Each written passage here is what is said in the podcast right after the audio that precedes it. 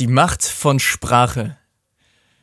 Wir standen in Köln zusammen und haben darüber nachgedacht, wir sollten eigentlich über unser Thema sprechen. Und jeder hat ja so seine Craft, so sein Handwerk. Und die Sprache, das ist unser Handwerk. Und wir sprechen heute darüber, inwiefern Sprache uns weiterhilft, uns ausmacht, wohin uns das formen kann, charakterlich.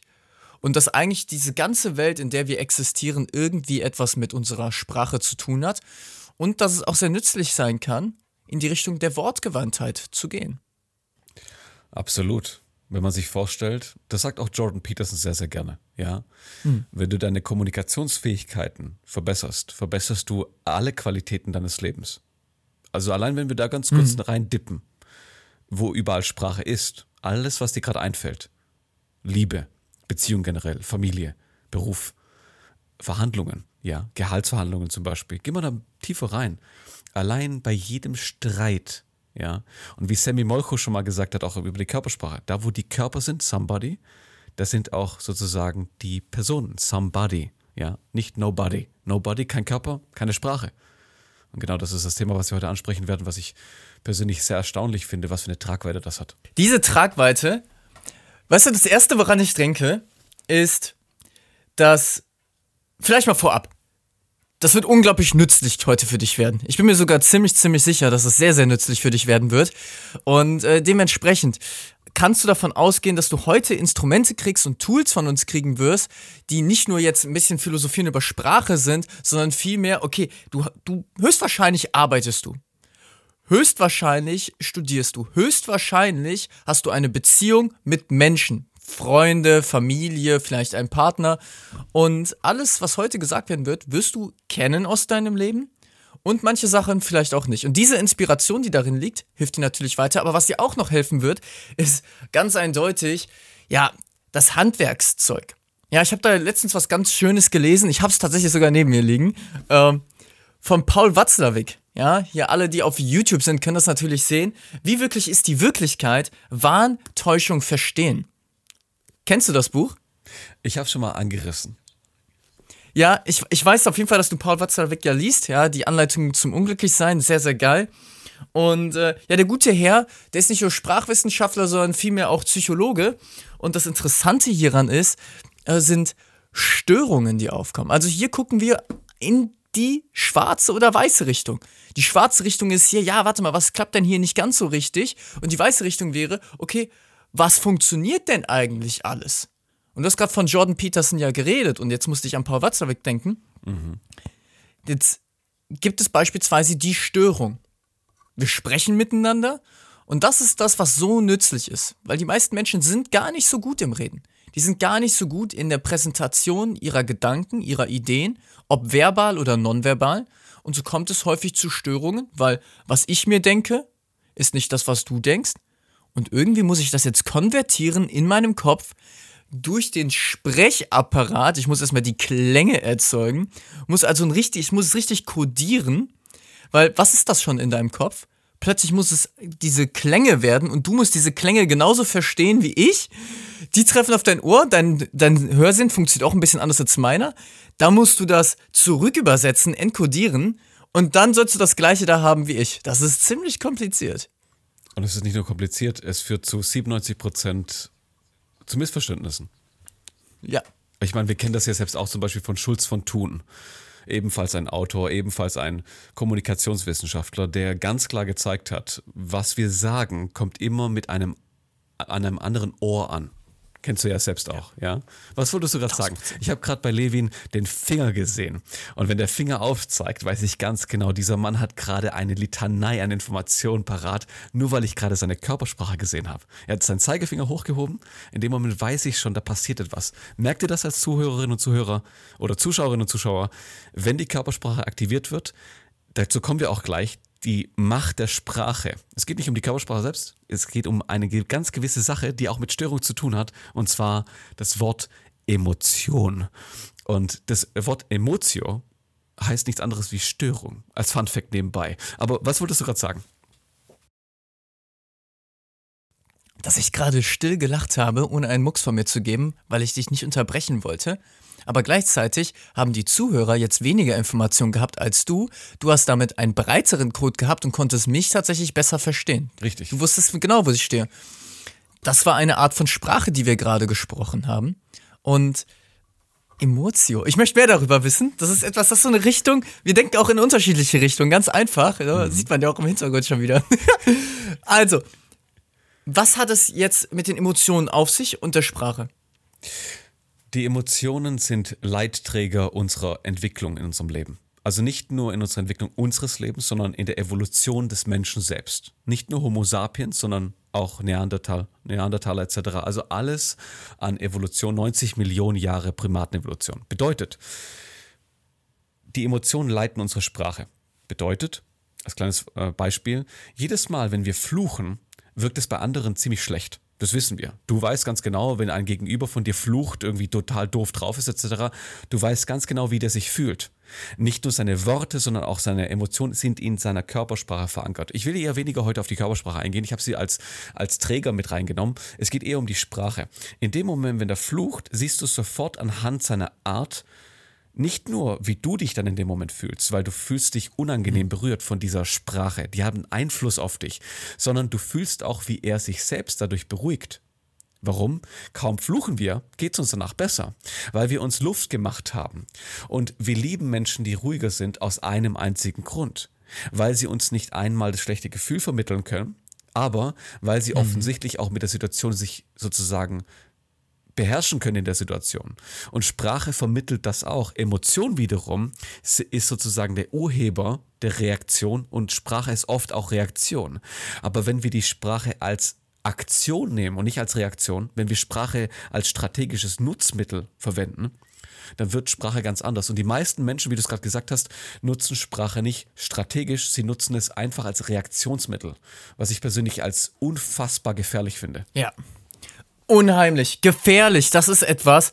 Gefährlich ist man, wenn man wortgewandt ist. Aber gefährlich ist man auch, wenn man auf der Autobahn sitzt, ja, in seinem kleinen Auto Ford K und damit tuckerst du auf der linken Spur, drei Spuren, du tuckerst auf der linken Spur und von hinten kommt der BMW-Fahrer und jetzt würdest du schon sagen, ah, der böse BMW-Fahrer, Nein, der gehört genau dahin, denn da wird schnell gefahren und der kommt mit 180 angehämmert, ja, und die fährt da mit ihren 100, 110, ja, und das Auto fällt fast auseinander und die hat ein Kind auf der Rückbank. Und dann gibt es immer diese böse Geschichte, ja, jetzt alle Moral mal kurz weg, bitte.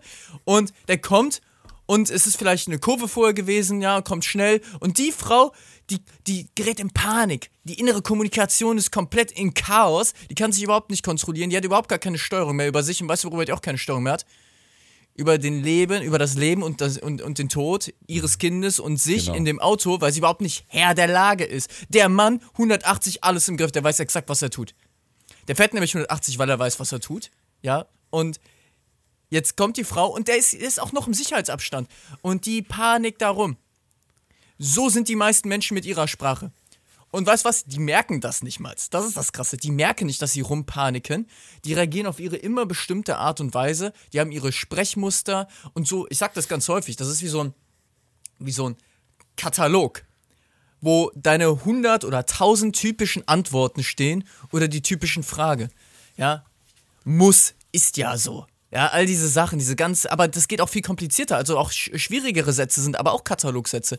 Du sagst ganz häufig die gleichen Sachen. Also, dass jemand wirklich, also wenn ich einen Monat, egal wer gerade zuhört, wenn ich einen Monat mit dir verbringe und ich achte und ich mache eine Sprachanalyse von dir, kann ich davon ausgehen, dass du dich eigentlich immer am Wiederholen bist. Und was Zeus ja. gerade gesagt hat, ist, hey, wenn wir das kombinieren, deine Katalogsätze, also ungefähr fast alles, was du sagst die ganze Zeit, Reproduktion deiner eigenen Ideen in den gleichen Worten, in den gleichen Sätzen, stetig im gleichen Umfeld, führt dazu, dass du auch die Emotionen als, ja, als Urheber davon auch immer wieder spürst. Und somit ist das ein Kreislauf zwischen den gleichen Scheiß, den du redest, ja, und den gleichen Kack, den du fühlst. Ganz genau. Fühlst du dich, ja, fühlst du dich aber gut, dann machst du eigentlich das gleiche Spiel. Also das geht nicht nur ins Negative, sondern eigentlich machst du auch, wenn du dich gut fühlst, das gleiche Spiel. Deswegen sind wortgewandte Menschen auch so spannend. Kurze Unterbrechung. Wenn dir der Podcast bis hierhin gefallen hat, abonniere ihn jetzt und gib uns eine 5-Sterne-Bewertung. Damit tust du was Gutes. Absolut. absolut. Wir wissen ja ganz genau, das, was du gerade gesagt hast, brillant. Sprachbegabte Persönlichkeiten, ich rede nicht von unterschiedlichen Sprachen selbst, sondern ich rede von einer Sprache. Belesene Menschen gehen auf Dinge ganz anders ein. Das heißt, belesene Menschen sehen auch andere Perspektiven, weil Sprache formt unseren Charakter. Sprache ist etwas, eine Art Ergänzung, eine kognitive Ergänzung, eine intellektuelle Ergänzung zu einem Charakter. Je weniger du dich ausdrücken kannst, desto schlechter wird natürlich auch die Kommunikation zu anderen Leuten und zu dir selbst. Das heißt, du bist gefangen in deiner Reaktionsschleife, immer und immer wieder den gleichen Scheiß, entschuldige meine Wortwahl, zu nutzen, und gegen Ende dich zu wundern, dass immer wieder der gleiche Scheiß auch rauskommt. Und dann, und das merke ich auch bei meinen Kunden zum Beispiel hier regelmäßig, und das kennst du bei deinen Kunden generell auch so. Manchmal gebe ich ihnen Sätze mit, wie sie es neu formulieren könnten, und schlagartig geht ihre Welt auf. Und sie merken, so darf ich das auch ausdrücken und ich wirke dadurch nicht unauthentisch. Das ist ja das Größte, was die meisten Leute natürlich auch sagen, wenn sie beispielsweise etwas Neues lernen, ja. Und so gucken sie sich sozusagen einen ein Buch an und denken sich, so will ich aber nicht äh, reden, weil, so will ich nicht antworten, weil ich unauthentisch bin. Ich mache euch kurz ein Beispiel, ich mache dir kurz ein Beispiel. Das Buch Dale Carnegie, wenn man Freunde gewinnt, ist eine Bibel in Bezug auf das Thema Kommunikation. Und ich sage nicht, dass jeder sie unbedingt jeden Tag lesen sollte. Ich sage oft natürlich auch, auch wiederhole das, was da drin ist. Vieles davon ist super interessant. Aber worauf ich hinaus möchte, ist was ganz anderes. Wie man Freunde gewinnt von Dale Carnegie ist der Titel in Deutschland. In, Im englischen Sprachraum, wo Dale Carnegie natürlich auch heimlich war, heißt es How to Win Friends and Influence Them. In Deutschland beeinflussen, das Wort ist negativ konnotiert. Das heißt, auch da, kaum haben wir eine kulturelle Veränderung, spüren wir eine Andersartigkeit in Worten. Das Wort Manipulation macht bei uns etwas so Negatives aus. Dabei lassen wir uns jeden Tag manipulieren. Zum Beispiel hm. von dem Duft deiner Kollegin, von den Stöckelschuhen, wenn sie vorbeiläuft. Ja? Du lässt dich maximal beeinflussen. Und außerdem manipulierst du dich ja auch selbst. Wobei das Wort, ich will darauf nicht arg rumreiten, es geht mir um die Wirkung von Sprache die Wirkung von Worten, die du gelernt hast. Mhm. Ganz stark, die Wirkung von Worten, die du gelernt hast. Ja, das ist, ja, das ist, ist das ein gutes, äh, gute ja, eine gute Einleitung eigentlich. Guck mal, da haben mir die Worte gefehlt. Erstmal, ganz witzig habe ich gerade gefunden, dass du dich für die Wortwahl entschuldigt hast und ich werf damit so um mich rum. Kack, Scheiß. Das macht was. Tony Robbins macht das übrigens extra. Ja, einer der bekanntesten Redner, der auch das meiste Geld äh, mit, äh, äh, auch irgendwie auch die Bibel geschrieben hat, der Selbstentwicklung unserer Zeit zumindest, äh, meistverkaufteste. Äh, genau der macht das auch. Er benutzt extra Vulgärwörter, um die Attention, die Aufmerksamkeit der Leute zurückzugewinnen. Du kannst Sprache, wie Zeus gesagt hat, ja, super, strategisch nutzen. Du kannst sie einfach strategisch nutzen und Menschen gehen niemals in Gespräche, in Interaktion viel mehr. Interaktion heißt überhaupt mit anderen Menschen aushandeln, ja, in, in einem Raum, in einem wahrnehmbaren Raum zu sein. Dazu gehört auch ein Chat beispielsweise. Und äh, ja, und hier hat jeder ein Motiv. Etwas, warum man dort ist. Selbst wenn du sagst, ah, ich habe gar keinen Bock auf das Gespräch, ich habe gar kein Motiv, ich will gar nichts erreichen. Doch, jeder will in einem Gespräch etwas erreichen. Jeder. Es gibt immer eine Motivationsgrundlage und das ist ganz, ganz, ganz wichtig, denn selbst wenn es Gleichgültigkeit ist, die du erzielen möchtest oder Kon äh, Kommunikationsabbruch, du willst aus dem Gespräch raus, dann ist das deine Zielsetzung. Du kommst nicht drum herum. Und darüber fühlst du etwas. Und damit definierst du auch wieder oder de determinierst eher, ja, wie du sprichst. Aber Zeus, du hast gerade was gesagt, was ich sehr extrem feier. Und zwar spreche ich ganz häufig und gerne, und das ist auch sehr bekannt, natürlich in der Linguistik, vom Wort Container. Und so haben wir verschiedene Dinge, die wir in Worte reinpacken. Du hast jetzt gerade von Manipulation geredet oder von Konnotation, was wir mit einem Wort verbinden. Ja, und da feuern bei uns Assoziationen rein. Das könnt ihr euch vorstellen wie so Netze. Ja, wie so Netze, wie so ein Fischernetz. Und ein Strang ist mit dem anderen verbunden. Also wenn ich jetzt, ich sage jetzt Baum. Wir spielen das ganz kurz, ja? Denkt euch jetzt das bitte mal mit. Ich sag Baum. Beschreibe innerlich einmal kurz, was du für einen Baum siehst. Vielleicht auf einer saftigen Wiese einen Baum, wie aus einer perfekten Werbung. Vielleicht siehst du aber auch einen ganzen Wald vor dir. Vielleicht siehst du eine Tanne oder eine Eiche. Vielleicht siehst du aber auch nur einen Strauch, obwohl ich Baum gesagt habe, weil du letztens im Garten warst. Die Assoziationen feuern jetzt rein und es gibt immer eine erste. Ja, und das Spannende hier dran ist jetzt, wenn ich vom Baum rede, dann hast du einen anderen Baum im Kopf. Wir reden nicht über das Gleiche, obwohl ich Baum gesagt habe. Aber wir verstehen das Konzept vom Baum und das sind Worte. Und jetzt überleg dir mal, wie mächtig ein Satz ist. Wenn ich also das Wort ich sage, kann es sein, dass jemand dich als hochegozentrisch schon wahrnimmt, allein weil seine Wortfüllung des Wortes ich ein anderer Baum ist. Absolut. Und das ist etwas für dich, Zeus, mit, mit Narzissmus, ja. Also, was, was, hat, was, hat das denn damit, was hat das denn damit zu tun, wenn wir Worte jetzt haben mhm. und äh, damit irgendwie arbeiten? Was macht denn beispielsweise jemand, der hochegozentrisch ist oder narzisstisch? Ja, also die Thematik ist ja folgende. Wir verwenden natürlich auch viel mehr Worte, die ich bezogen sind. Das kennst du ja auch, ja. Und diese Ich-Bezogenheit, die ist sehr interessant, weil manche, also wie du es gerade brillant gesagt hast, manche hören diese Worte und fühlen dabei automatisch eine Form der Arroganz, eine Überheblichkeit. Andere wiederum, die diese Worte verwenden, müssen nicht gleich sozusagen eine Persönlichkeitsstörung wie Narzissmus haben. Es kann sein, dass sie einfach super erfolgreich sind und verstanden haben, dass sie auf ihrem Weg eher in den Fokus Ich bezogen sind und somit viel mehr voranpirschen können. Aber im gleichen Zuge, wenn wir gerade bei Persönlichkeitsstörungen sind, rate mal, wie Menschen reden, die hochdepressiv sind. Die verwenden Worte wie ich und mir und mein wesentlich mehr als Menschen, die gesund sind. Das wiederum bedeutet, wir haben da schon durchaus diverse Korrelationen. Wie stark die sind in der Punktform, weiß, wissen wir jetzt nicht, aber wir wissen auf jeden Fall, dass es stattfindet. Das bedeutet, je mehr du über dich selbst redest, kann es sein, dass du entweder depressiv bist, wovon ich hoffentlich nicht ausgehen darf. Zweitens, mehr natürlich auch auf deins bezogen bist. Vielleicht hast du sogar Wünsche in dir, die dann ganz klar sagen, ich möchte eher jetzt nach einer Beziehung von, von 15 Jahren mich eher auf mich konzentrieren. Deswegen bin ich eher im Ich-Fokus. Das heißt nicht, dass man deswegen in irgendeiner Hinsicht schlecht äh, über die Person reden darf. Nein, nein, nein. Also sie hat ihre Gründe, warum sie so redet.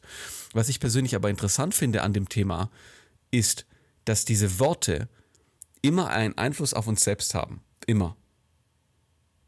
Und wenn du deinen Zustand kennst, kannst du viel besser auf den Umstand reagieren.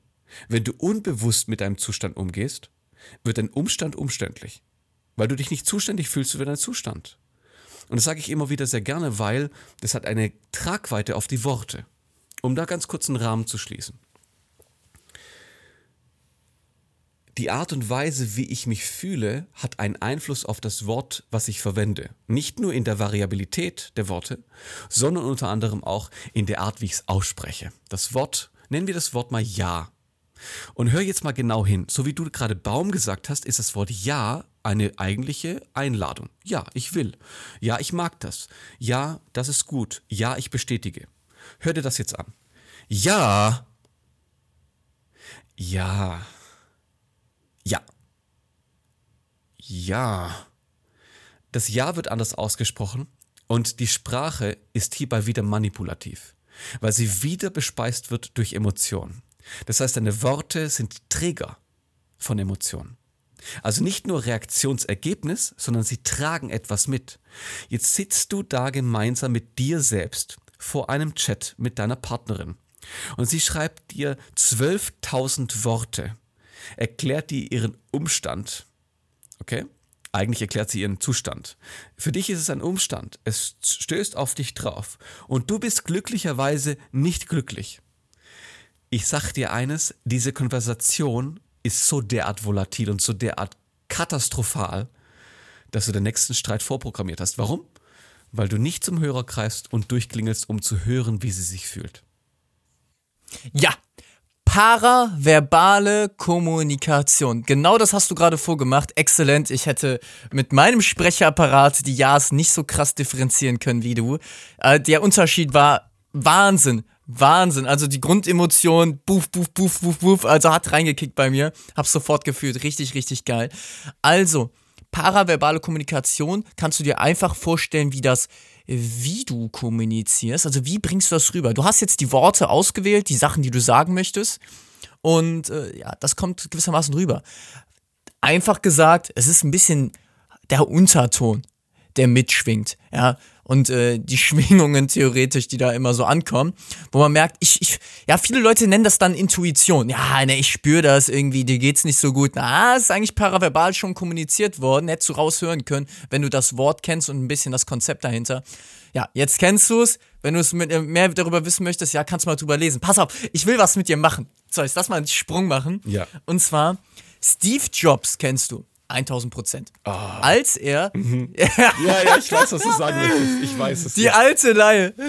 Und zwar finde ich ganz faszinierend, äh, nicht wie er vorgetragen hat, ja, Präsentation, blub, sondern viele vergessen, dass das iPhone, ja, erstmal das Wort iPhone, das, das, das, das, äh, der Touchscreen und all die Sachen, Smartphone, ja, von Apple stammt. Das bedeutet, diese Wortwahl, die Sachen kommen so natürlich vor, aber warum heißt es Homescreen? Das Ding, wo man immer startet, heißt Homescreen, zu Hause. Und das Telefon heißt Ich-Phone. Ja, ich, dein, dein Telefon.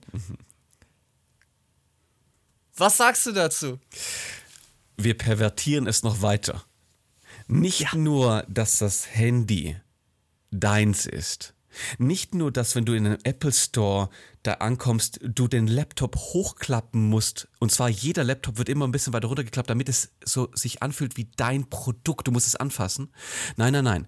Stanford 2005. Steve Jobs, seine Rede. Er redet über Liebe, Tod, Macht. Er redet über eine Ich-Botschaft in die Welt hinaus. Und diese Rede ging wie Annalen ein. Der Grund, warum iPhone, warum die Produkte von Apple so groß geworden sind, waren nicht Plastik, Metall, Aluminium, Drähte. Der Grund dafür waren Emotionen als leitende, Pro also ja, sie haben das, die Emotionen mitgetragen. Die Worte haben die Emotionen mitgetragen. Das war's. Steve Jobs war ein brillanter Sprecher, wenn es darum ging, und ein brillanter Denker, wenn um das ich-Thema ging. Die Identität seiner Zielgruppe war ihm bekannt und bewusst, weil er sich selbst darin auch gesehen hat. Hm. Das ist, also vermittelt durch Sprache am Ende. Ja. Es ist interessant. Zeitungen, also so wie wir Informationen miteinander austauschen, Früher der König mit seinen Boten, die er gesandt hat, wie mächtig waren da die Worte? Die haben über Krieg und Frieden entschieden, aber tatsächlich heute auch. Ich habe dieses eine Video gemacht über Annegret, äh, äh, äh, nicht über Annegret, ähm, Oh Gott, jetzt fällt mir der Name nicht ein. Wie auch immer, ist auch total egal. Aber Krieg und Frieden entscheidet sich da. Zelensky ist ja beispielsweise extrem dafür bekannt, eine ganz starke Metaphorik zu benutzen. Eine Metaphorik des Verbindens, aber gleichzeitig auch des Abstoßens. Diese Sprache kennen wir auch beispielsweise äh, aus dem Zweiten Weltkrieg von Josef Goebbels. Mhm. Ja, äh, ich frage euch, ich zitiere, ganz aufgepasst, ich zitiere Sportpalast. Ich frage euch, wollt ihr den totalen Krieg? Wollt ihr ihn, wenn nötig, totaler und radikaler, als wir ihn uns heute überhaupt noch vorstellen können? Das äh, Grandiose beginnt nicht bei der Auswahl von total und radikal überhaupt vorstellen können, sondern es beginnt bei Ich frage euch, und er wiederholt diese, die, genau diese, diesen kleinen Wortabsatz. Ich frage euch mehrfach hintereinander. Ja, auf eine Frage wird geantwortet werden. Er aktiviert das Publikum. Das ist nicht nur Sprachmanipulation, das ist Kunst. Unabhängig von Goebbels jetzt, das sehen wir nämlich überall. Wir haben überall diese epischen Reden. Martin Luther King, I have a dream. Ja, ähm, was wir auch kennen, ist von äh, Winston Churchill ja, äh, Blut, Schweiß und Tränen, wir werden am Strand kämpfen. Es gibt ganz, ganz viele großartige Reden. Wie wurden die kommuniziert? Also das mächtigste Mittel, um Menschen zu aktivieren, wie war das? Das Radio, wie hat denn Propaganda funktioniert? Über Fernsehen, über Zeitung, über all diese Dinge. Diese Medien sind unheimlich mächtig. Und dass wir heute in den Anfang 2000 diese Diskussion hatten über soziale Medien, immer stärker, stärker, stärker, irgendwann was ausgelutscht, ist aber, wird aber nicht irrelevanter mit der Zeit. Mhm. Weil diese Worte, die kicken rein. Und ja, jetzt könnte man sagen, aber das ist doch alles visuell und bla bla bla bla bla. Stell dir jetzt einmal bitte kurz die Mitarbeiter vor bei Meta. Und die arbeiten jetzt am Metaverse. Und allein, dass du dir das jetzt vorstellen kannst, habe ich dir gerade mit Sprache kommuniziert. Was meinst du, wie die untereinander sprechen, um Meta zu bauen? Welche KI, welche künstliche Intelligenz ist die erste erfolgreiche auf dem Massenmarkt? Chat GPT. ChatGPT ist eine Text-KI. Es ist eine, die Textmodelle baut. Weil das ist, wo Menschen Frage, Antwort, wo sie suchen, Informationen werden geteilt über Sprache. Mhm. Absolut. Und das Faszinierende, du hast es gerade eben so schön formuliert, du hast ja auch jetzt gerade äh, Goebbels genannt, du hast Churchill genannt, du hast Martin Luther King genannt, ja. Hm. Diese Menschen haben Folgendes getan, unabhängig von der Botschaft, die sie vermittelt haben. Ja, es ging in dem Fall um, eine, um einen Träger dahinter. Ja, die Botschaft, die Worte sind Träger. Sie haben ein brenzliches Thema genommen, also die Verbindung allein, das kannst du auch für dich zu Hause auch machen, wenn du zum Beispiel in der Arbeit bist. Also wir adaptieren gleich. Ich mache ein kurzes, Beisp kurzes Beispiel. Sie haben ein brenzliches Thema genommen bei Martin Luther King. Wir wissen es in dem Fall das Thema der Freiheit. Wir wissen auch, dass hm. es ein brennendes Thema damals war. Und er hat mit seiner Rede We Have a Dream, nee, I Have a Dream, ja, äh, für die Bürgerbewegung gesorgt. Was hat er gemacht? Brennendes Thema, hat einen Satzbau gegründet, der emotional aufgeladen war. Nicht ich bezogen, I have a dream. Er sprach aus den Menschen heraus. Also er hat Worte gewählt, rhetorisch, wie auch Steve Jobs, damit Menschen sich angesprochen fühlen. Ja, sie haben gefühlt, sie wollen ausbrechen. Sie wollten was Größeres machen. Das kennen wir zum Beispiel auch von kommunistischen äh, Parteien. Wir wissen ganz genau, je mehr Kommunismus stattfindet, desto größer natürlich auch die Ungerechtfertigkeit, wenn man zum Beispiel wachsen möchte als einzelnes Individuum. Das hm. bedeutet, was passiert nach einer gewissen Zeit? Revolte. Die Leute wollen wachsen, sie wollen nicht genau gleich sein wie alle anderen, sie wollen individuell sein. Und so entsteht natürlich auch da durch eine diese Art, diese Art Reden eine Art von ich will endlich wieder frei sein. Ich will diese Sicherheit jetzt sozusagen aufgeben. Ich möchte dieses Risiko eingehen und zack. So. Und rhetorisch gesprochen, ein Meisterwerk. KFC. KFC. Ganz kurz, warte, ganz kurz, ganz kurz. KFC. Warte, ganz kurz mit KFC. Du hast gerade die Zusammenfassung gegeben für den Namen dieser Folge. Die Macht von Sprache. Die Macht von Sprache bedeutet jetzt die Leute, die Masse, die fühlt etwas und derjenige, der diese Ideen, diese Gefühle in Materielles erzeugen kann, in Teilbares erzeugen kann, ja, der steuert sie alle. Denn er bringt es jetzt heraus auf eine ganz bestimmte strategische Art und Weise und lenkt damit sie und bringt die, den Gefühlen Worten bei und plötzlich sind die eingekesselt und sie kriegen diesen Rahmen. Ich fühle mich unterdrückt, solche Sachen, das hast du ja gerade gehabt, in ganz prekären Zeiten. Denk dran. Nur weil das früher war, heißt das auch, dass das in Zukunft kommen wird und auch heute möglicherweise wieder kommt. Das findet die ganze Zeit statt. Und derjenige, der so wortgewandt ist, so rhetorisch ausgestattet, verleiht den Rahmen deiner Gefühle und sagt, womit das etwas zu tun hat, wo wir hingehen werden, was die Lösung dazu ist und du wirst dem folgen.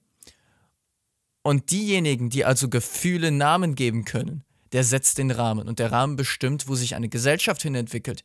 Und das haben wir immer wieder gesehen. Glaub nicht, dass wir heute woanders ständen. Die Menschheitsgeschichte zeigt, dass wir die ganze Zeit auf diese Art und Weise funktionieren. Alexander der Große, wir kommen jetzt gleich zu KFC, Alexander der Große hat ja auch gesagt, ich würde niemals, ja, Angst haben vor einer Armee von Schafen, sondern nur vor einer Armee, die von einem Löwen angeführt wird, von Schafen.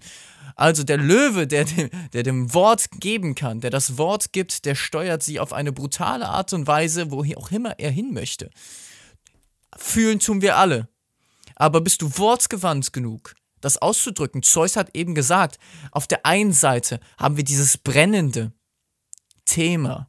Er hätte auch nur Thema sagen können, aber es hätte einen Unterschied gemacht. Richtig. Das war Wort, das war wortgewandt und plötzlich ist seine Idee präziser geworden. Und dadurch, dass sie präziser wird, wird Zeus gefährlicher und kompetenter, weil die Gefahr besteht, weil Zeus jetzt in den Steuerungsmoment ist. Du fühlst dich jetzt anders, weil er brennendes Thema gesagt hat. Und er hat strategisch benutzt und gute Redner, gute Menschen, die das können und denkt dran, es hat auch was mit guter Menschsein zu tun. Kannst du dich präzise genug ausdrücken, dass wirklich rüberkommt, wie etwas sein soll?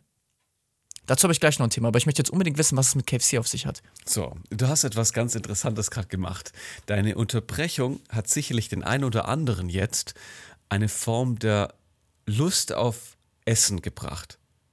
Ich habe KFC gesagt, du unterbrichst, zack. Okay.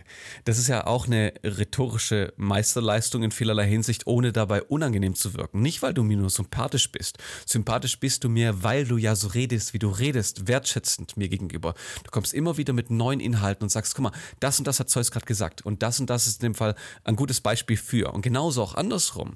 Und diese Wertschätzung tragen wir ja auch in unseren Worten. Wir müssen uns nicht gegenseitig besudeln mit, mit irgendwelchen emotionalen äh, Gleitmitteln ja, und sagen, hey, guck mal, ich mag dich und Co. Levin und ich, wir wissen, dass wir uns mögen und was ich total genial finde daran ist, dass das Mitmenschen gerade mitbekommen. Es passiert nicht im Hintergrund. Und die meisten Leute sagen auch, dass solche Arten und Weisen, wie man so miteinander redet, dass das Schleim ist etc. Ganz im Gegenteil. Solange ich nicht ausrutsche, solange du nicht ausrutscht auf der Spur, auf der Schleimspur, ist alles noch in Ordnung. Also mit anderen Worten auch da. Was hat KFC mit Komplimenten zu tun? Ein riesiges Kompliment an KFC ist die Geschichte, wie er in dem Fall erfolgreich geworden ist. Ich könnte sagen, er hat einige Male versucht, sein Rezept in dem Fall gut zu verkaufen. Oder ich kann sagen, er hat es 4000 Mal versucht. Das ist ein Unterschied. Einige und eine gewisse Zahl. Ich sage nicht, dass ein paar Menschen umgekommen sind während dem Holocaust. Ich sage, es sind sechs Millionen Menschen gewesen.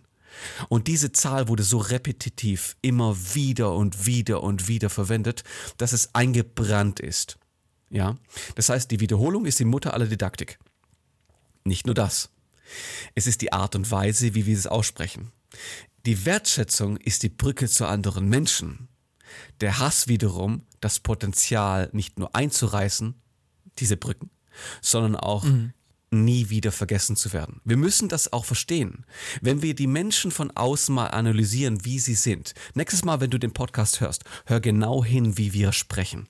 Hör genau hin, wie andere sprechen, über welchen Müll sie sprechen. Ja, bei Liedern hörst du nicht mehr hin, was sie erzählen.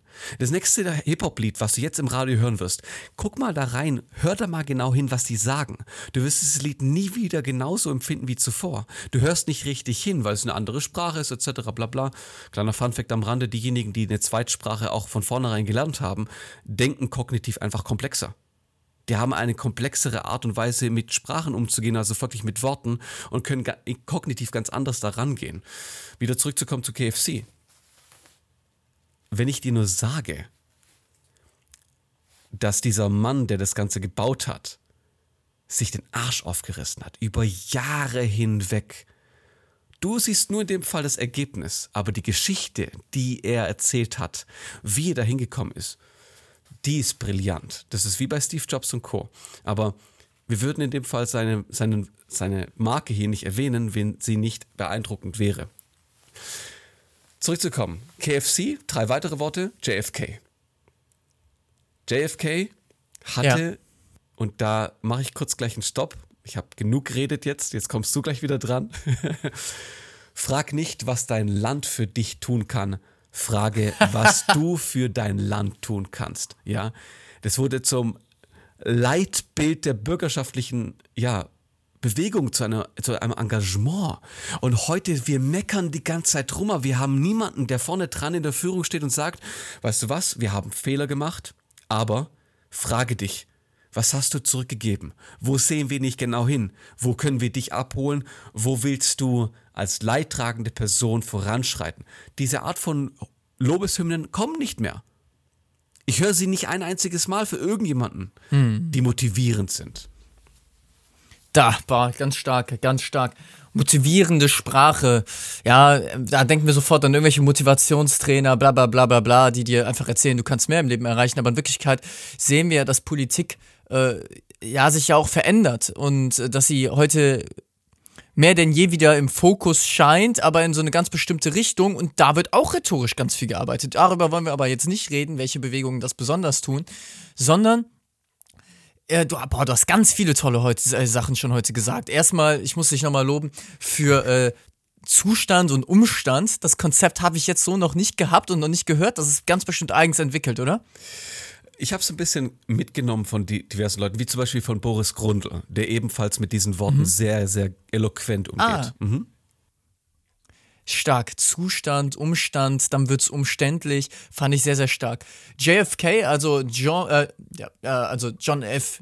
Fitzgerald Kennedy, die Kennedy-Familie, äh, ganz spannende Geschichte. Also Kennedy hat uns auch mit uns vor, einem, vor einer atomaren Auseinandersetzung bewahrt. Ja, wissen manche nicht. Manche denken nur, er wollte irgendwie das Militär revolutionieren und wurde daraufhin dann erschossen. Wie auch immer, die Macht von Worten klingt nach. Ich bin ein Berliner, ja, billiges Beispiel. Aber ist es tatsächlich billig? Nein, ist es nicht, nur weil es häufig verwendet wird. Und jetzt kommt etwas, Worte können sich abnutzen. Sprüche können sich abnutzen. Ganz wichtig, wortgewandt bist du, wenn du nicht abgenutzte Dinge benutzt. Innerhalb eines Gespräches, aber auch dauerhaft als Persönlichkeit. KFC als Beispiel finde ich interessant, weil auch hier steht, die weltgrößten Konzerne, sagen wir, du wärst jetzt jemand, Kapitalismus, Geld, Geld, Geld, überall, alle wollen mein Geld. Du wärst so ein Mensch. Auch die ziehen dir das Geld aus der Tasche mit Nike, just do it. Mhm. Ja, also wir haben diese Sprüche, dieses Marketing funktioniert vollständig darüber. Ja, just do it, gib mir dein Geld. Ja, und am Ende des Tages wird damit dargestellt, ob du Lust hast, diese Marke zu tragen und was du dabei fühlst. Leute tragen irgendwelche Labels auf ihrer Kleidung, brüsten sich mit irgendwelchen Namen, ja, Gucci-Tasche oder ähnliches. Und darin steckt der Inhalt. In Gucci selbst. Wenn du jetzt eine Marke gründen wollen würdest, dann fühlt sich die Marke erst ganz anders an. Ja, ist der Name gut? Erzählst du es irgendjemandem, sagt er, naja, was ist das denn für ein Bullshit-Name?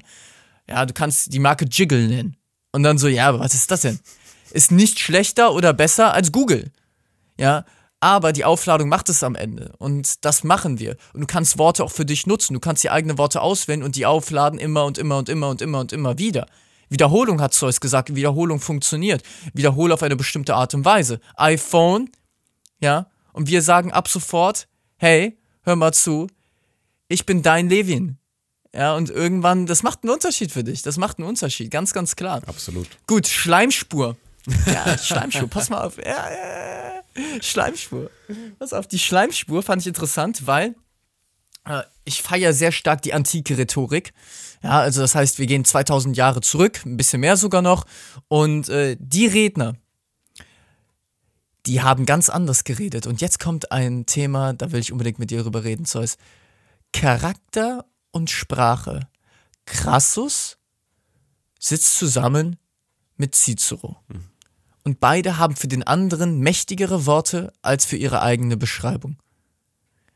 Worte, die so schwungvoll sind, so ausmaßend übertrieben, dass sie ihre eigene Demut darstellen. Beide Männer, müsst ihr euch vorstellen, das sind sehr, sehr, sehr krasse Männer, ja. Also, ja, als ob jetzt äh, Messi und Ronaldo zusammenkommen, ja, der, ja, der der Mächtigkeit dieser Zeit, des Reichtums dieser Zeit, des Ansehens dieser Zeit. Und beide sagen, nein, nein, nein. Ich bin mittelmäßig im Fußball, im Gegensatz zu dir. Du bist unglaublich. Was du anstellst mit deinem Fuß, wie du dribbelst. Das Ballverständnis, das du hast in dem Spiel, wie du sie observierst und was du dann anstellst, eine wahre Kunst. Aber ich dagegen bin ganz klein. Ich orientiere mich daran, wie du es tust, aber auf meine eigene Art und Weise. Wie nennt man sowas? Wertschätzung? Wie nennt man so einen Menschen? Wertschätzung, ja. Äh, auf dem Boden geblieben. Das Adjektiv dazu wäre bodenständig. Und die Charaktereigenschaft, die als absolut edelmütig angesehen wird, ist Demut. Demut. Zurückhaltung, ja. Mhm. Das ist es. Also sie brüsten sich überhaupt nicht damit, was sie können, aber alle wissen, wer sie sind und wie stark sie sind und das ausgedrückt dadurch. Du kannst es durch Ergebnisse machen, Ronaldo, dafür musst du kein Wortkünstler sein. Richtig. Aber, aber gleichzeitig wird über Ronaldo kommuniziert, dass du überhaupt Fußball guckst, durch Sprache. Ganz interessanter Punkt. Also, wie kann ich mir einen Charakter aufbauen, einverleiben, den andere sehen können, den andere zu mir assoziieren und fühlen, wenn sie an dich denken, durch Sprache? Sag mir mal, was du davon denkst. Mm, Wiederhol nochmal die Frage, bitte. Ja, wir bauen uns unseren Charakter, ja, das heißt, ich rede auf eine bestimmte Art und Weise mhm. und dann denken Leute, oh, du hast heute schon gesagt, ah, der ist arrogant. Oder, oh, das ist aber eine Liebe, die ist aber nett die ist aber sympathisch. Das sind ja diese, diese unpräzisen Beschreibungen von Menschen, die nicht wortgewandt sind. Ja, das ist ganz nett, das ist toll, das ist schön. Ja, also die, die, ja ich, ich gehe davon aus, dass viele von euch sich jetzt angesprochen fühlen. Sollst du auch, weil wir sind daran interessiert, dass du eloquenter wirst. Nochmal, Synonym für wortgewandter. Dadurch hast du gerade etwas besser zugehört, weil ich jetzt ein anderes Wort dafür verwendet habe. Und das wiederum beweist, dass ich wenigstens zwei Worte kenne. Und das willst du. Weil die anderen fühlen sich auch, wenn du sie also wenn du Komplimente machst, auch viel mehr gegriffen. viel, viel mehr gegriffen. Und im Gegensatz dazu zu Zeus Spezialthema, Streit, Konfliktgespräche, ähnliches, ja, kannst du auch viel mehr genau beschreiben, ah, wo liegt denn mein Problem? Aber jetzt geht es mir darum, und das ist die Frage für dich, Zeus, mhm. ich, ich habe acht Charaktereigenschaften für mich definiert, die ich als die edelsten Charaktereigenschaften eines Menschen ja, empfinde. Mhm. Die will ich haben. Und ich bin mir stetig bewusst, das ist meine Strategie, dass wenn ich in, durch mein Leben streite und täglich habe ich hunderte von Entscheidungen zu treffen, dass jede Entscheidung für eine Charaktereigenschaft ist oder gegen eine Charaktereigenschaft. Wenn ich jetzt mit dir rede und ich bin ein bisschen pisst, ich so, ja, Zeus, Alter, ey, heute die Folge, ja, können wir machen. Ist okay, ich fühle mich heute nicht so gut. Viele steigen auch in das Gespräch, ich bin heute ein bisschen gestresst gewesen, so wird die Folge schlechter werden. Garantiert. Aber was, was, für eine Charakter, was für eine Charaktereigenschaft gibst du mir jetzt? Also meinerseits, wenn ich so reden würde, wie du es gerade gesagt hast, ja, dann würde ich in dem ja. Fall natürlich auch eine Art von Teilnahmslosigkeit vermitteln. Eine Charaktereigenschaft, bei der ich ganz klar sage, wie nennt man die Charaktereigenschaft? Desinteressiert, ähm, mhm. eingebunden, eingenommen vielleicht sogar, nicht offen, mhm. ja, also folglich verschlossen.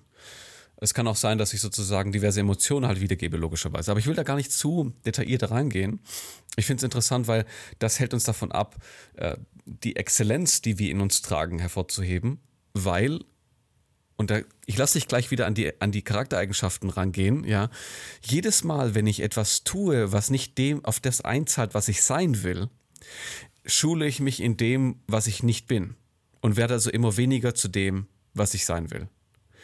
Mhm. Und das ist kritisch, weil wenn ich noch nicht dort bin, wo ich sein möchte, als Beispiel, ich möchte genauso reden wie Jordan Peterson, als Beispiel, ja.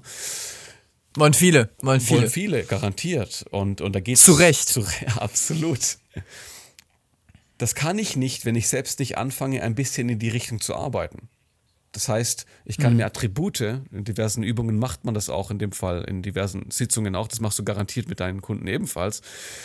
Die müssen sich Eigenschaften aussuchen, die sie haben wollen und dürfen danach auch handeln. Und wie reagieren dann Menschen, wenn sie diese Eigenschaften haben?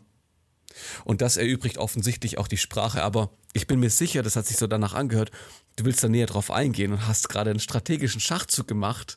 Erzähl mal Zeus und jetzt kannst du daran ergänzen. Ja, ich finde das sehr, sehr geil, was du gerade gesagt hast. Definiere ein Selbstbild mit Adjektiven und Eigenschaften, die du haben möchtest. Die darfst du haben, aber dann musst du das Können aufbauen, die zu vermitteln. Das ist exakt der Punkt, auf den ich hinaus möchte. Also, in der Art und Weise, wie du sprichst, definiert sich in anderen, wer du bist. Noch einmal.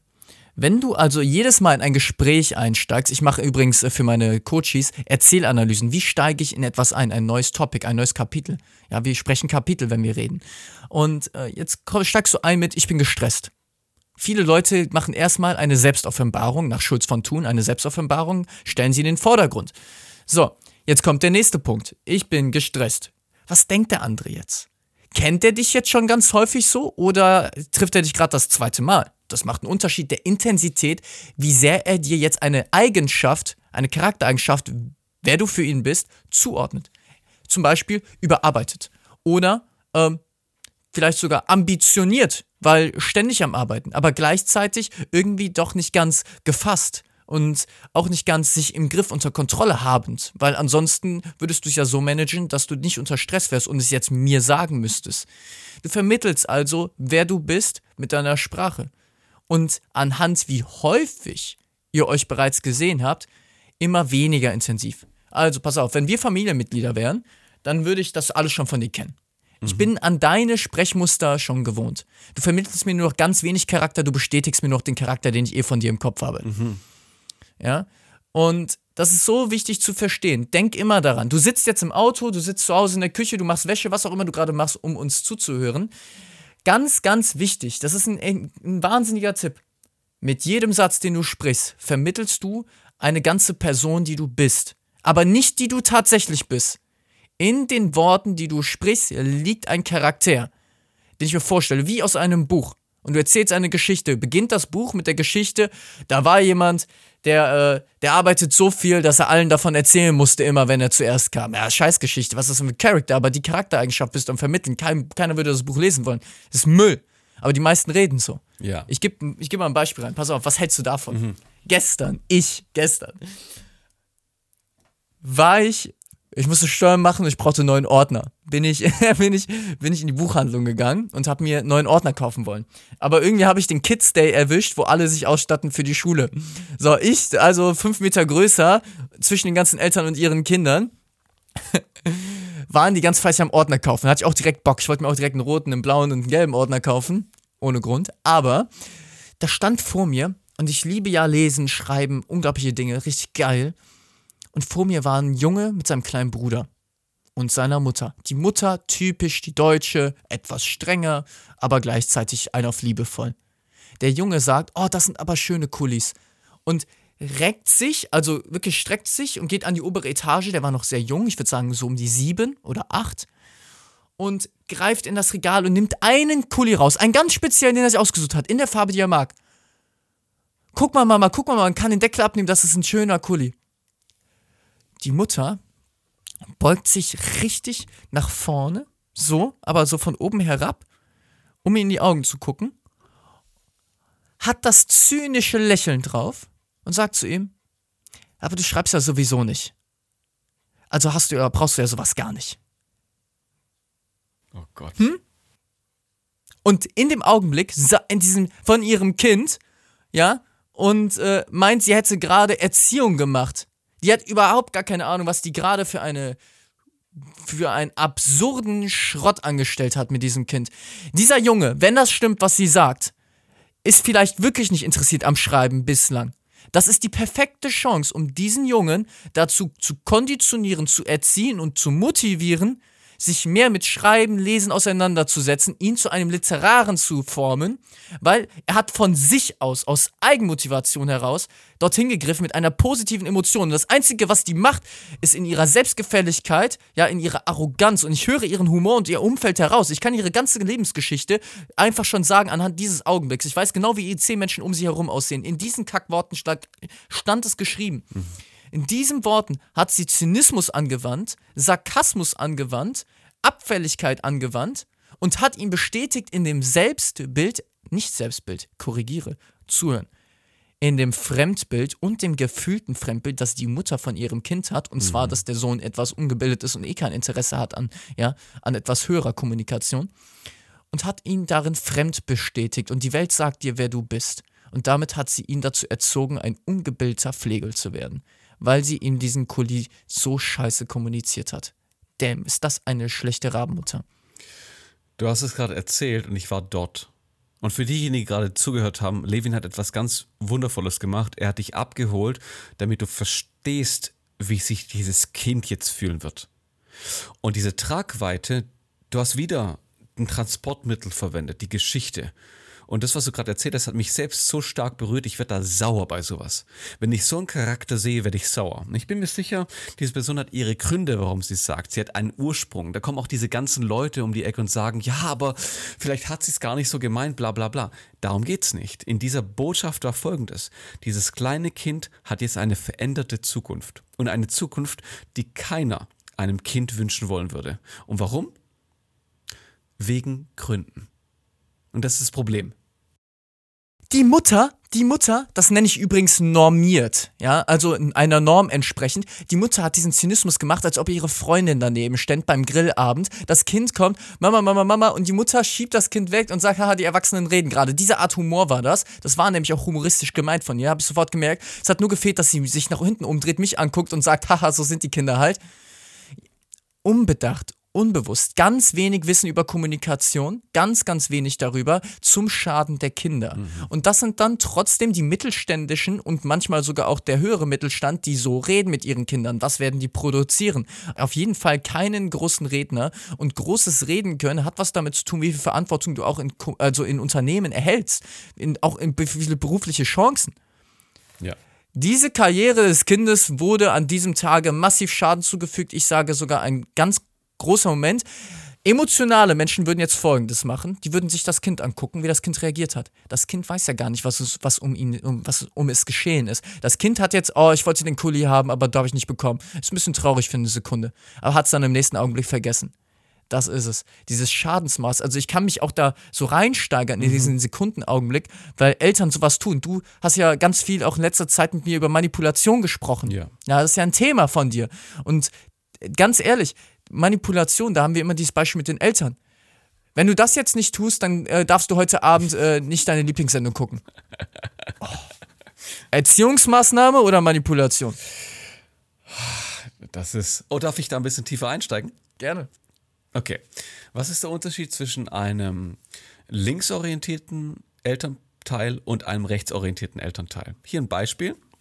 Also links hedonistischer Natur, äh, liberal und rechts eher sozusagen äh, konservative Natur. Also ich rede nicht von Extremen. So. Kind ist da bei, ach so, bei Oma und Opa. So, Opa sagt, links eher, mh, hm, wenn du nicht zu Oma gehst, weil sie was gekocht hat, dann wird sie sehr traurig sein. Klassiker das können wir jetzt schlecht reden oder nicht. Ich lasse es mal so. Wir wissen aber ganz genau, das ist eine emotionale Erpressung. Eine Erpressung auf eine subtile Art und Weise. Du bist moralisch falsch, wenn du. Das kann eine Maßnahme sein, okay, aber lassen wir es mal so stehen. Gehst du zum konservativen Opa. Konservativer Opa sagt nichts. Weil wenn du nicht zur Oma gehst, kriegst du Schläge. Also im Sinne von extrem jetzt. Ja, also du weißt ganz genau, du weißt, woran du bist bei Opa. Weil der sagt, das sind die moralischen Rahmenbedingungen. Okay? Auf einer anderen Extrem. Ich rede nur von Extrem. Was macht der kapitalistische Opa? Der geht zum Kind hin und sagt, Oma hat etwas unfassbar Leckeres gekocht. So, und jetzt frag dich mal, was davon hört sich besser an? Ich glaube letztes. Das ist nämlich mehrwertsorientiert. Und nicht nur das, es ist alles Manipulation es ist alles ein Einfluss auf das Kind und das Kind kann nicht selbst denken und es lernt denken dadurch.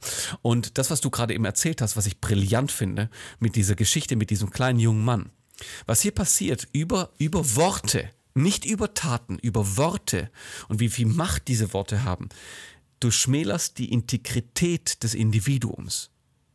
Und du kannst es, Achtung, im nächsten Moment wieder aufarbeiten, indem du sagst, weißt du was? Nennen wir mal den kleinen Georg. Georg, als du diesen Kuli in der Hand hattest, habe ich deine Freude gesehen. Aber in dem Moment war ich noch nicht bereit dafür, den Kuli zu, dir zu kaufen.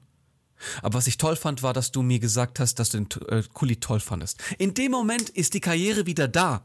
In dem Moment hat man wieder mit Worten etwas Neues erschaffen. Die Integrität ist wieder vom Kind da. Und das ist nur ein Satz. Ein lächerlich armseliger, ganz einfacher Satz. Ein Satz, ein Satz. Übrigens, ähm, ich liebe es am Mann direkt beizubringen, mhm. ja. Und äh, wir machen, wir nehmen jetzt Zeus, ganz kurz, sorry, dass ich dich jetzt hier so als, äh, ja, als Forschungsobjekt nehme. Zeus hat gerade genau das äh, getan, was er erklärt hat. Er hatte ihn jetzt kleiner junger Mann genannt. Das hebt die Fallhöhe der Kritik nochmal an diesem ganzen Maß. Er hat ihm Integrität zugeschrieben, weil es jetzt nicht mehr ein kleiner Junge war. Und dann die Namensgebung. Überleg, was Sprache macht. Die Namensgebung war nicht der kleine Tim, sondern es war der kleine Georg. Georg ist kein Siebenjähriger. Georg ist ein Mann. Und plötzlich hat er sogar das verbunden miteinander. Kleiner junger Mann und der kleine Georg. Und das sind diese kleinen Nuancen zwischen exzellentem Sprechen und dass du deine Ziele erreichst und nicht nur in einem Gespräch und dem anderen. Du ziehst Verbindungen und du malst für andere beispielsweise eine Stadtkarte und plötzlich brauchen sie deine Stadtkarte und sie haben die Übersicht und sie verstehen exakt, was passiert. Argumentation ähnliches. Ganz stark. Dieser eine Satz, der eine ganze Zukunft verändern kann. Ich finde das extrem geil. Pass auf, ich habe noch etwas, ja. das ich cool finde und das auch gut reinpasst. Ich habe ja hier vorhin schon mal den Paul Watzlawick gedroppt, ja? Ah, gedroppt. Jetzt habe ich Drop übrigens so betont, als ob es äh, äh, das Bonbon wäre. Der Drop ist gelutscht. Der Drop ist noch nicht ganz gelutscht, denn äh, es geht um die sei spontan Paradoxie. Ganz kurze Erklärung, ja, weil ich denke mal jetzt, dass es nicht jeder kennt, aber jeder kennt es definitiv. Du hast ein, wir, wir sagen es so, du bist jetzt weiblich oder du kennst eine Frau und die hat einen Freund. Und der Freund, der ist rational, der arbeitet, das ist ein Malocher. Der ist nicht so ganz romantisch veranlangt, aber ja, die kleine Helen, die wünscht sich doch ganz gerne mal eine Aufmerksamkeit. Eine, eine Blume, Blumen wäre mal schön, Blumen wären mal Schönes. Ja? So, verdient sie ja auch. So. Aber unser Partner hier, ja, der, äh, der liebe, äh, wie soll er heißen? Gib mir mal einen Namen. Wie heißt der Partner? Tim.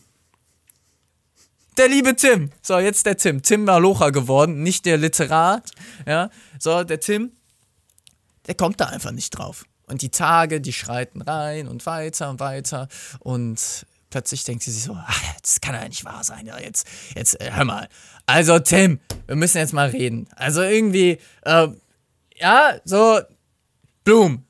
Ich will Blumen haben. Kannst du mir nicht mal Blumen mitschenken? Meine Freundin, ja, meine Freundin, die Andrea, die kriegt ständig Sachen von ihrem Freund und die gehen auch Aktivitäten machen, aber ich war schon mit Blumen zufrieden.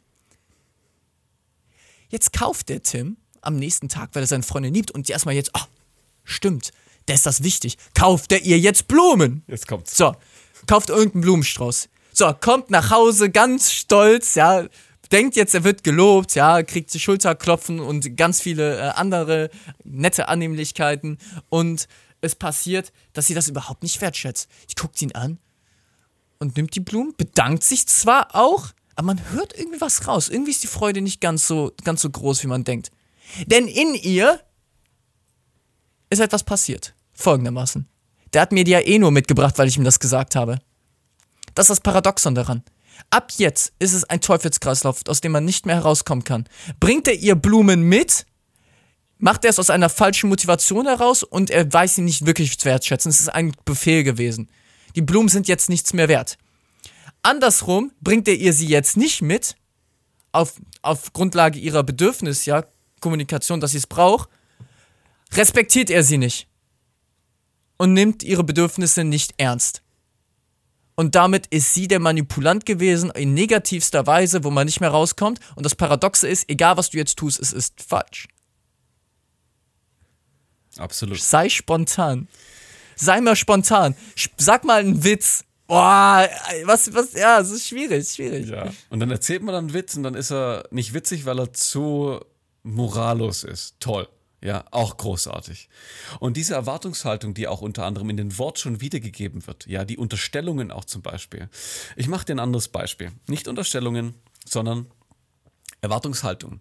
Die, Achtung, nicht kommuniziert wird. Wir gehen ja oft davon aus, dass wir alles super gut kommunizieren können. Aber jetzt ein Beispiel, wo wir uns erwischen dabei, und das kennt jeder von uns. Jeder Einzelne kennt das von sich.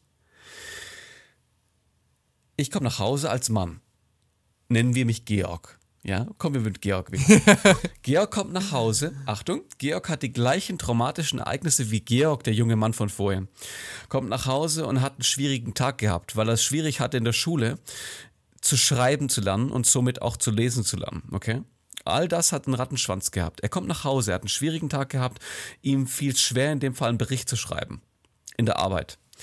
Und er ist emotional aufgeladen. Er freut sich aber irgendwie auf seine Frau, weil seine Frau zu Hause in irgendeiner Hinsicht ihm immer die Sonne gegeben hat, das Licht, die Wärme, die er braucht, um damit sozusagen runterzukommen. Und heute ist es besonders anstrengend bei ihm gewesen. Und bei ihr aber auch. Er kommt nach Hause und er vermittelt, Achtung, mit seinen Worten seine emotionale Situation. Und die vermittelt er nicht, um zu nörgeln. Jeder, der nörgelt, vermittelt etwas, was bedeutet, ich will verstanden werden, wo ich gerade stehe aber er kriegt das aus irgendwelchen kognitiv komischen Gründen nicht hin. Er ist verhindert und sagt zu seiner Frau, ach, heute war so ein ganz schwerer Tag mal wieder. Und sie hat das von ihm ein paar Mal schon gehört, aber ihr geht's auch nicht gut. Er erwartet von ihr, dass sie jetzt sagt, jetzt bist du zu Hause und jetzt wird alles gut. Das wäre die schönste Art und Weise, darauf einzugehen für ihn. Oh, ja. Und sie sagt, du bist so ein Nörgelhans geworden. Und in dem Moment ist nicht nur Streit vorprogrammiert. Augenrollen ist vorprogrammiert, Verachtung ist vorprogrammiert. All das, was du dich haben möchtest, wegen einem bescheuerten Satz, der eigentlich lauten sollte: Schatz, ich habe einen schwierigen Tag gehabt. Und ich habe mich so gefreut auf dich, weil du für mich die Sonne bist. Toll, ganz tolles Beispiel. Ich glaube, Ja. Da finden sich ganz, ganz, ganz viele Menschen wieder. Auch ich selbst. Auch ich selbst, weil man vergisst es manchmal. Man vergisst es manchmal und manchmal ist man mehr in diesem Verurteilen drin. Ja, das nennt man auch das, den Halo-Effekt. Man checkt Leute in die Schubladen und dann kommen die dann nicht mehr richtig raus. Sehr, sehr geiles Beispiel. Ähm, wie viel Qualität wir da auch erzeugen können für unser Leben und das der anderen. Die Leute sagen halt immer so, dass sie, die meisten Menschen ist schon sehr wichtig, dass sie ein, ein positives Umfeld haben. Ja. Die meisten Menschen wollen nicht schlechte Laune haben und produzieren. Die wollen sich wohlfühlen dort, wo sie sind. Ansonsten wären sie wahrscheinlich auch nicht mit diesen Menschen umgeben. Und gleichzeitig machen wir diese Dinge, die halt so kontraproduktiv dafür sind. Ja. Und das ist genau der Aspekt, wo wir dieses Bewusstsein auch gerne aufbauen wollen, um deine Qualität zu steigern und wo wir dich anhalten möchten, dass du auch selber deine Qualität steigern kannst, ja, mit diesem Bewusstsein. Und das kannst du nicht nur in diesem, in dem ersten Block, wo wir jetzt geredet haben, in dieser machtvollen Weise nehmen, um Nationen zu beeindrucken und Welten zu erobern, sondern deine eigene Welt kannst du damit in Sonne baden ja, indem du lernst, nicht so umschweifend zu reden und schwungvoll, sondern einfach etwas genauer und präziser die Dinge greifen kannst. Was brauchst du dafür? Was braucht man, um seine Situation besser beschreiben zu können? Man braucht den Sinn, sich in die Haut des anderen kurz hineinzuversetzen, was die Person genau denn bräuchte, um so klar wie möglich zu kommunizieren. Hört sich komplexer an, als es ist. Es ist einfach nur, wenn ich gerade nicht gut drauf bin, was müsste ich jetzt hören? Ich möchte jetzt hören, dass die Person mich versteht. Okay, damit sie das sagt, was muss ich tun? Verständlich formulieren, was ich will. Übung macht den Meister, die Meisterin, gar keine Frage. Aber das ist das. Was sagst du dazu? Mehr Vokabeln. Die Leute müssen, müssen noch mehr wissen, ja. Aber das, aber Jetzt beides zusammen, die Symbiose aus, nein, nein, nein, nein, ganz im Gegenteil. Meins alleine wäre unvollständig und deins alleine vielleicht auch, weil da fehlt ja. dann ein bisschen das Instrumentarium. Richtig. Aber beides zusammen ist es. Die Einstellung, die, die kommunikative Haltung, mit der du an die Person rangehst, was Zeus gesagt hast. Und jetzt brauchst du das Werkzeug und das sind dann die Worte selbst. Und jetzt brauchst du eigentlich noch etwas Drittes und das ist, äh, und das ist ein bisschen diese, um nochmal hier was reinzubringen von wem anders, die äh, Sapir-Whorf-Hypothese. Ja, und das ist, Sprache bestimmt, wie du die Welt wahrnimmst. Also jetzt tatsächlich wahrnimmst. Ja. Also du guckst ein Auto an, dass du das dreidimensional siehst, erkennst, erlebst. Also du guckst das Auto frontal an, aber du erkennst, dass es nach hinten ausläuft. Dass es nicht 2D ist, also nur vorne und mehr gibt's nicht. Liegt mit an Sprache, darüber gibt's Studien, die sind sehr, sehr interessant. Ein Indianervolk. Ja, in meinem Podcast habe ich auch mal drüber geredet. Ein Indianervolk, das nur ein Wort hat für Flugobjekte. Ein Flugzeug und ein Vogel am Himmel sind exakt das gleiche. Und die haben, äh, die haben das getestet, ob die sich Treppen vorstellen können. Sie können sich das gedanklich gar nicht vorstellen, dadurch können sie das nicht kommunizieren. Wie viel einfältiger auch die Fortschritte sind, die so ein Volk bauen kann.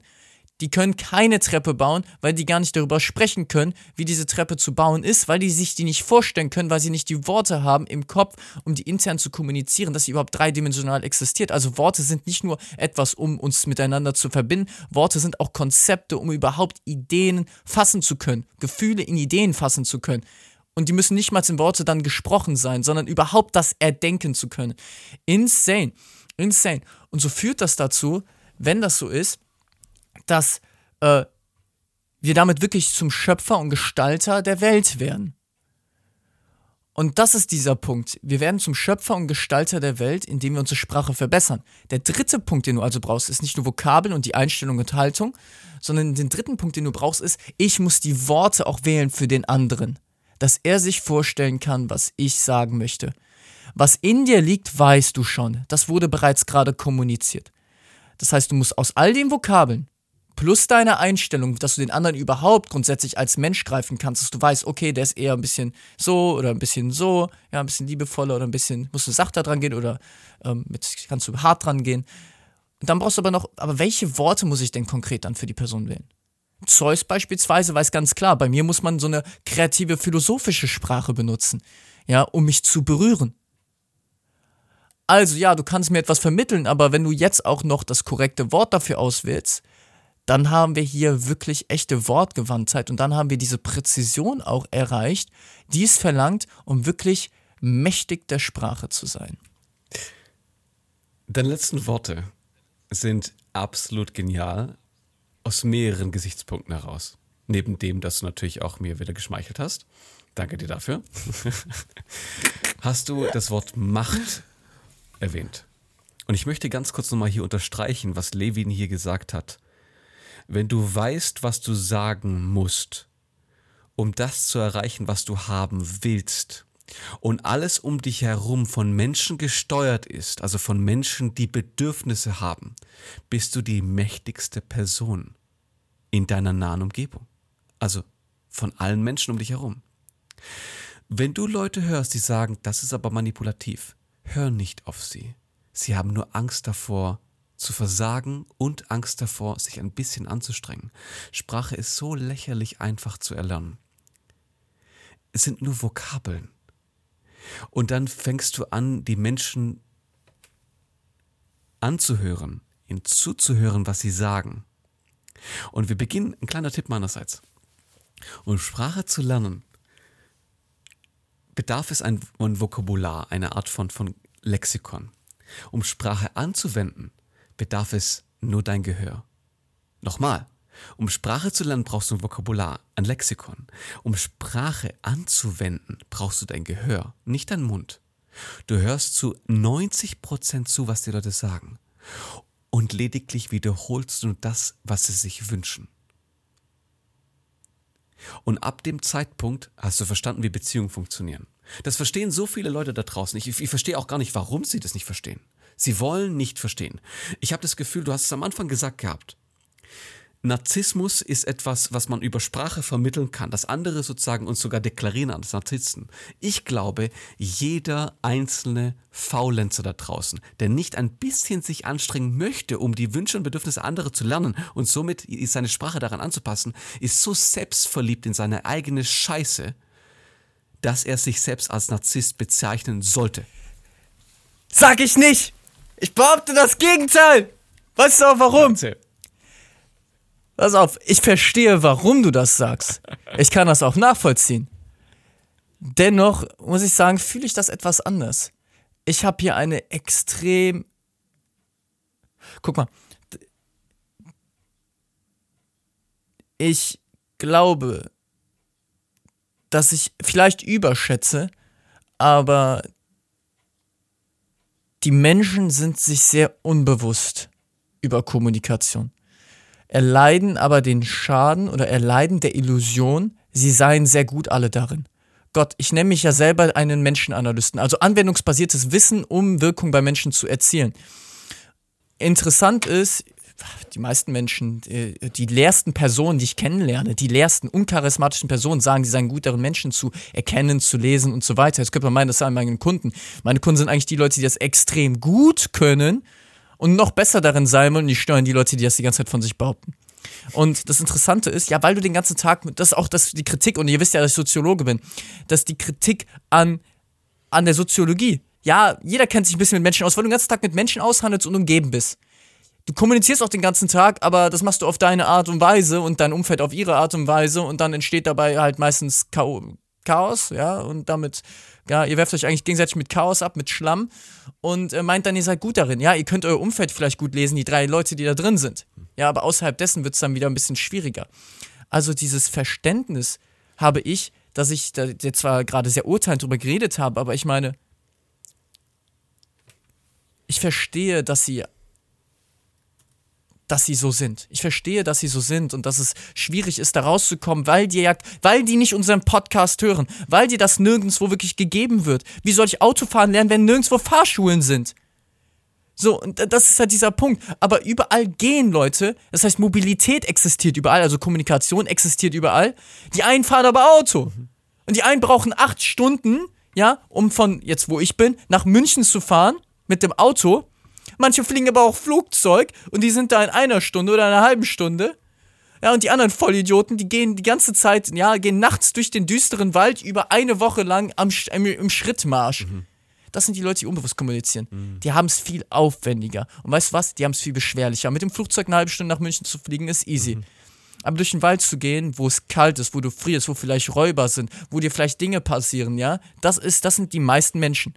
Und ich kann es ihnen nicht übel nehmen, weil ich glaube, sie würden das, sie würden nicht freiwillig diese, diesen Pfad auf sich nehmen, schlecht zu kommunizieren, nicht Sprache gut zu benutzen, das Gegenteil von wortgewandt zu sein, ja, also eher wortlos, dann müsste man sie eigentlich aufklären. Es ist fast unsere missionarische Arbeit hier, mhm. Euch aufzuklären, damit etwas weniger Leute durch die düsteren Wälder schreiten müssen, wo sie nur Angst, Schrecken und Düsternis erleben. Mhm. Aber es nicht merken, weil das das Einzige ist, was sie kennen. Wir sind im Mittelalter und wir sind der Adel und ihr seid die Bauern. Das wollt ihr nicht hören aber so ist es. Und umso erfolgreichere Menschen mich umgeben, desto mehr merke ich, ich mache das zwar den ganzen Tag, weil es meine Leidenschaft ist, die machen das nicht. Für die ist das ein Mittel zum Zweck. Die sind wie Netrits, die sind automatisch schon sehr, sehr, sehr gut in Kommunikation. Und weißt du was? Das sind eure Arbeitgeber. Mhm. Jetzt denkst du vielleicht an deinen bösen Chef, der dich mal angemault hat. Aber das zeigt schon wieder, dass du immer noch in der Düsternis schreitest, weil das das Einzige ist, was du kennst über Leute, die anscheinend irgendwo andere Menschen, äh, die Verantwortung für andere Menschen tragen. Und damit bist du natürlich gefangen da drin, in deinen Gedankenmuster, die du mit Sprache kommunizierst. Und damit wirst du weiterhin ein Arbeitgeber sein, äh, Arbeitnehmer sein, der unzufrieden ist. Und damit hast du deinen Erfolg determiniert als Misserfolg, zumindest im Durchschnitt gerechnet. Ja, dein, deine Limits sind jetzt schon berechnet. Und dann kommen diese erfolgreichen Menschen zu mir, die noch besser werden wollen oder zu Zeus, weil sie an sich arbeiten möchten möchten. Und was passiert dann? Die kontrollieren dich noch besser, weil die noch besser deine Motive verstehen, weil die noch mehr Einsicht haben, weil die noch mehr Verständnis dafür haben, weil die mehr, die wissen mehr über deine Kommunikation als du. Obwohl die nicht mal aktiv darüber nachdenken müssen. Das ist traurig. Mhm. Und was das ist, ist, dass andere Menschen die Ergebnisse in deinem Leben bestimmen. Mhm. Das ist wunderschön beschrieben von dir, weil du es auf eine noble und sehr soziale Art und Weise angegangen hast, indem du sagst, nun ja, Unwissenheit ist der Grund dafür, warum sie durch diesen dunklen Wald laufen. Und da bin ich voll bei dir. Es ist absolut unwissend. Gar keine Frage. Aber Verständnis ist ein Trostpreis. Okay, was, was ist dann der volle Preis? Jetzt bin ich, jetzt bin ich neugierig. Ich weiß gerade überhaupt nicht, was kommt. Okay. Das finde ich echt genial, weil genau das brauchen wir auch. Wir müssen, und das ist, glaube ich, so diese, diese Mischung daraus, einmal klar genug verstehen, was das Problem ist in dem, in dem Leck der Kommunikation, wer das Problem verursacht, also absolut wir, mhm. ja, dass Unwissenheit ein Default-Zustand ist in Kommunikation. Das ist offensichtlich mhm. der Fall, wir müssen es ja lernen. Dass unsere Eltern nicht die Besten darin waren. Und dass wenn jemand um die Ecke kommt und sagt, naja, ich habe vollstes Verständnis, wo du gerade stehst, das nicht das Ende des Liedes ist. Es ist der Schmerz, der uns daraus ziehen kann, indem wir sagen, das will ich nicht. Ich will nicht mehr diesen Umstand. Ich habe ihn aber jetzt verstanden, durch die Worte von Levin. Mhm. Das ist das Wichtige. Das muss man erst verstehen. Ja. Und wir neigen dazu so sehr gerne, unsere Worte weiterhin so zu verwenden, weil sie uns, und das ist meine Kritik vorhin gewesen, es trotzdem, obwohl wir wissen, dass wir es anders tun könnten, jeder weiß es. Ich bitte inständig darum, diejenigen, die gerade zuhören, wenn du nicht weißt, was du falsch gemacht hast in der letzten Diskussion, dann gnade dir Gott. Du, du, du spürst es doch, Gott. du spürst in dir, ja, wenn du dich abends an deine Bettkante setzt und dich fragst, was hätte ich, um eine Gehaltserhöhung zu bekommen, meinem Chef gestern sagen müssen? Das weiß jeder. Aber wir sind zu faul dafür. Und jetzt kommt es zu dem eigentlichen Punkt. In dem Moment, wenn ich verstehe, ich könnte mehr, dann kann ich ganz klar sagen, ich, ich, bin, zu, ich bin zu dumm, ich weiß es nicht. Das ist, das ist der Moment, an dem die Wahrheit stattfindet. Absolut. Ich habe den jeden Tag. Völlig in Ordnung. Vollkommen. Ich habe jeden Tag. Es, das ist ein gut, das ist ein guter Fortschrittspunkt ja. übrigens, Voll. wo man sich das eingestehen kann. Voll. Und dann kommen wir zur Magie. Die Magie lautet, wenn ich jetzt wirklich diesen Podcast mir nochmal anhöre, werde ich dann vielleicht doch noch mehr erfahren? Also für diejenigen, die gerade zuhören, ich will dich nicht beurteilen. Ich kenne dich ja kaum. Ja, ich weiß auf jeden Fall, dass du auf einem guten Weg bist, sonst würdest du nicht hier sein. Mit anderen Worten, die Mutter aller Didaktik ist die Wiederholung. Hörst du das dir jetzt nochmal an? Auf die Art und Weise, wie du jetzt denkst, garantiere ich dir, wirst du um 200% mehr rausziehen. Und damit will ich diese Folge beenden. Damit möchte ich die Folge beenden. 1000 Prozent meine Ansicht. Wiederholung ist die Mutter der Didaktik. Willst du besser werden? Du wirst jetzt ganz andere Sachen hier raushören. Diese Folge war massiv gefüllt mit Input. Wahnsinn. Also wenn du nicht, wenn dein, wenn dein Kuli nicht brennt, ja, dann hast du ganz viel auf der Strecke heute liegen gelassen. Ja. Wundervoll. Ich danke dir für deine Zeit, Levin. Ich danke dir. Es war eine wundervolle Folge. Es hat mir unglaublich viel Spaß gemacht. Und liebe Freunde, denkt daran, der Podcast ist noch ganz, ganz frisch. Uns bedeutet es etwas, wir gucken jeden Tag rein, jede Nachricht wird beantwortet. Wir freuen uns über jedes Feedback und es funktioniert halt einfach leider so, ja, damit die Kommunikation auch mehr geteilt wird, damit diese Gedanken mehr geteilt werden, damit wir diese ganze Schwarz und Weiß, ja, andere Kontraste geben, bunteres Leben führen, mehr Leute erreichen kann. Lass eine Bewertung da. Geh in die App, Manche haben mich gefragt, wie das funktioniert. Also du öffnest Spotify oder Apple Podcasts und dann drückst du auf die Sterne. Gibst du, gibst du fünf Stück. Ja, gibst du fünf Stück. Und wenn du sehr süß bist, kannst du auch noch mit ein paar Worten etwas Netz beschreiben. Und noch ein kleiner Hinweis, ja, ganz, ganz wichtig, gilt übrigens auch für YouTube. Ihr dürft auch gerne in die Kommentare schreiben, ja, damit wir auch gemeinsam kommunizieren können für das Upgrade. Aufgepasst. In Spotify gibt es ein richtig cooles Feature, wo man Fragen beantworten kann. Wir stellen immer Fragen rein und zu guter Letzt auch immer eine Umfrage. Ja, um auch ein bisschen ja, zu wissen, was das aufgeht bei euch. Sehr schön. In diesem Sinne.